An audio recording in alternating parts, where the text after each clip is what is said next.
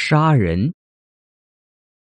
传说很久以前，广东西部的阳春县发生了一次范围较广的牛瘟，全县境内方圆数百里的耕牛一头一头的病死，唯有盘龙金花坑附近村庄一带的耕牛却没有发瘟，而且头头强健力壮。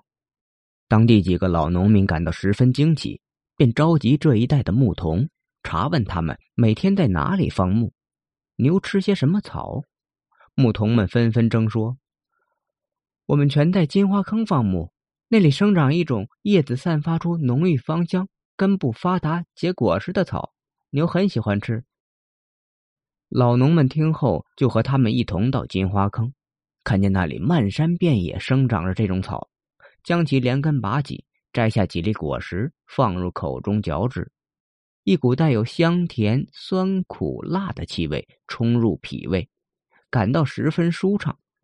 大家品尝之后，觉得这种草既可以治牛瘟，是否能治人病呢？